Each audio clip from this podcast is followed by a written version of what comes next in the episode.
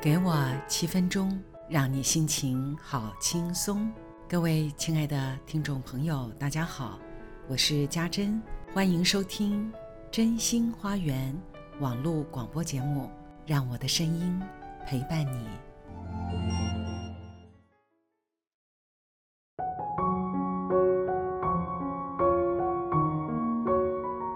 六月初，天宫一连几天。倒下了倾盆大雨，到处都湿漉漉的。我并不讨厌下雨，觉得大地需要滋润，整个空间需要雨声隆隆的清理净化，感觉反而是安静的。下雨对我很有好处，就是植物不用浇水，而水盆。接了满满的雨水，我用来浇灌淋不到雨的盆栽，觉得它们终于可以尝到雨水的滋味，应该很爽快吧。住在台南的女儿特别租了一间有六角窗的老宅，思古情怀，因为眷恋老屋的风情之美，所以。却也同时饱受漏水之苦。他二楼的睡房，雨下大的时候，雨水会直接滴落在床上。我说：“你可以撑伞睡觉了。”床头上，他布置了一个小坛城，放上了爷爷奶奶的照片和一些手制的小陶器，还特别。挂上一条藏人使用的迷你型的五色风马旗。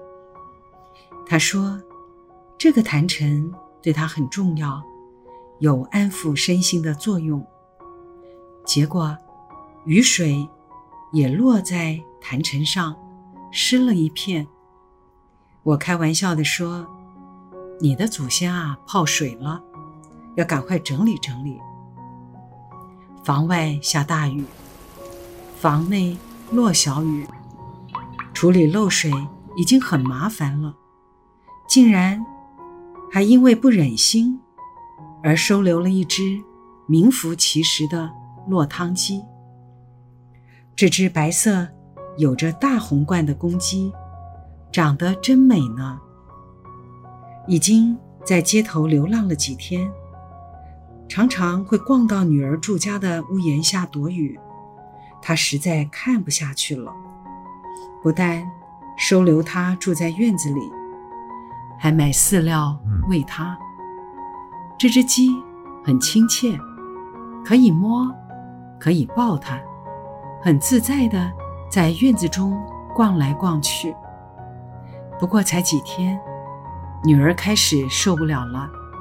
鸡屎啊，实在太多了。刚开始还真像听懂人话呢，会跑去草丛放屎。但后来越来越不受教。有人说这是庙中做法事的鸡不能养，有晦气，会倒霉。但是女儿却觉得它挺有灵气的，也因为不忍心。而收留了他。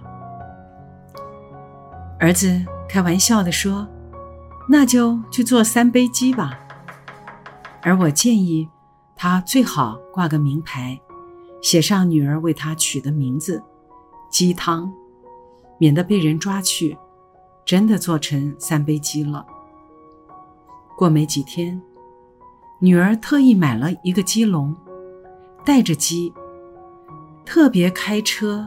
到东山休息站，和他在网络上找到的收容人面交，这可有趣了。据说，这种庙中做法事的鸡，就叫做白凤灵鸡。做法时会剪掉一小块的鸡冠，而做完后呢，就放生了。于是有人专门。在收留这些白凤灵鸡，好安养中年。这位袁万七先生，在他的脸书上特别谢谢邹小姐从台南把白凤灵鸡送来。这鸡呀，离开机场之后呢，就失去了抗生素跟药物，体内的球虫已经开始作怪了，要先喂药给鸡做治疗。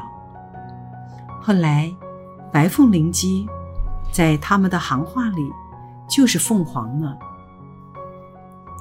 这个世界真的很有趣，也很丰富，什么事都可能发生。女儿送过去的鸡，被他们登记为第二十二号的白凤灵鸡。最近，也听闻到一则新闻，在法国发生的，因为工作太无趣，造成一名男子身心受创，一状。告上了法庭，公司竟然被判赔了一百三十四万。这名男子原来是主管，可是因为工作的疏失被降职了，整天做着非常无聊的事情，所以一状告上法院，还有医院的诊断书，而他竟然胜诉了。放眼这个世界，如此宽阔，但从整个宇宙来看，却又只是一个小星球。而我们个人的存在，更是渺小，如一粒沙子。可是，一粒沙中，却可以看见整个世界。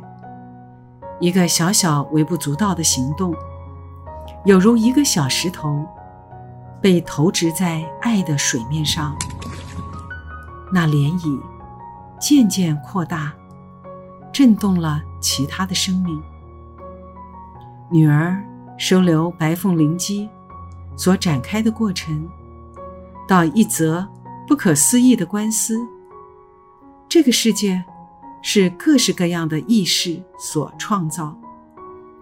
倘若越来越多的人，能够有意识地做出以爱为名的行动，不因善小而不为，这个世界的发展就会逐渐被推往正向成长的方向。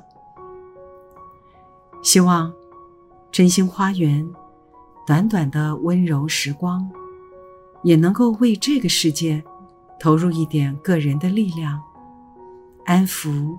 有缘的人，心灵的平安。